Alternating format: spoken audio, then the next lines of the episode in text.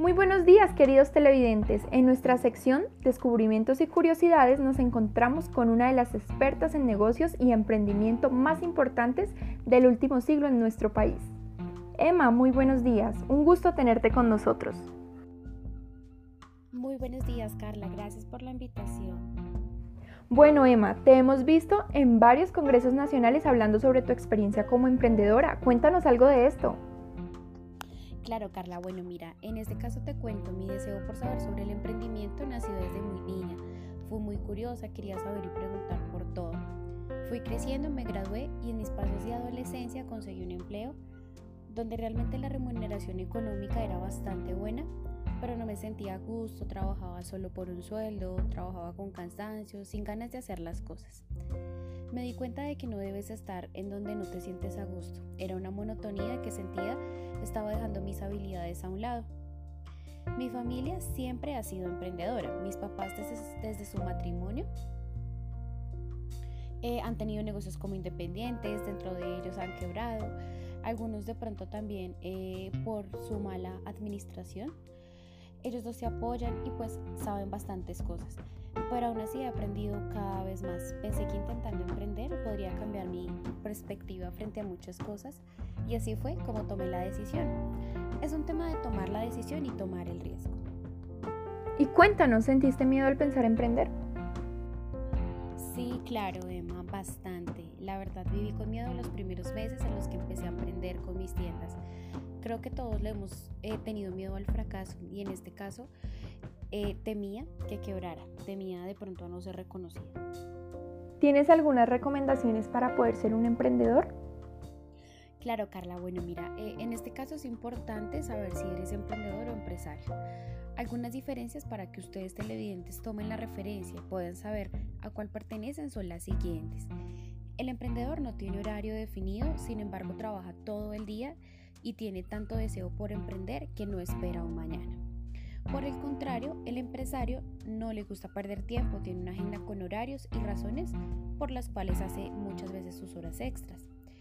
El emprendedor debe manejar sus redes sociales de una manera inimaginable para poderse posicionar en el mercado. Muchas veces muchos empresarios suelen ser reacios a este cambio tecnológico en sus empresas o compañías. Muchos de los emprendedores son jefes y muchas veces dueños de su propia empresa. Por el contrario, el empresario suele dirigir y administrar grandes, pequeñas o medianas empresas. ¿Tú crees que el dinero es un pilar importante para poder emprender? Sí, claro que lo es. Eh, pero en este caso, viendo la diferencia entre empresario y emprendedor, para el empresario tiene más peso, ya que de eso depende el capital de varias personas y estaría en juego si claramente no lo gestiona de la mejor manera. Para el emprendedor le da un poco menos de miedo perder dinero, ya que hasta ahora pues está empezando como tal su proyecto. ¿Y tú te consideras emprendedora o empresaria? Sí, en este caso yo soy emprendedora. Tuve miedo, lo superé, empecé con un dinero capital que era de mi propiedad y claramente, eh, pues así como dicen hoy en día, amo ser mi propia jefe. ¿Qué características debe tener la persona que se considere emprendedora? Sí, mira, en este caso debe ser disciplinado, eso lo va a poder llevar al éxito. Debe ser responsable, positivo, creativo. Debe tener la claridad de que muchas veces va a tener que tomar ciertos riesgos. Eh, debe tener una buena red de contactos o bueno, poderla crear. Y lo más importante, debe tener necesidad de logro y querer superarse cada vez más. También debe cambiar sus hábitos de vida. Yo tuve que cambiar mis hábitos de vida, empecé a planear mis días, para así poder tener prioridad por algunas actividades. Cada, cada vez más recordaba el propósito que tenía con mi empresa, ayudar a la gente y cumplir mi sueño. Hacía una cosa a la vez y con calma, para así evitar interrupciones o confundirme haciendo las cosas, muchas veces suele pasar. Empecé a visualizar mi éxito sintiéndome feliz con el éxito que supe iba a lograr. Empecé a valorar más mi tiempo, dedicándolo a cosas más importantes y para mi empresa. Eso es algo de lo que sentí que me cambió la vida.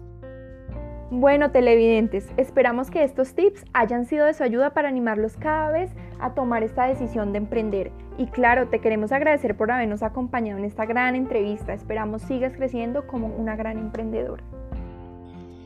Gracias a ustedes por su invitación. Esta es solo una historia de miles de emprendedores que tenemos en nuestro país, algunos tips y una voz de aliento.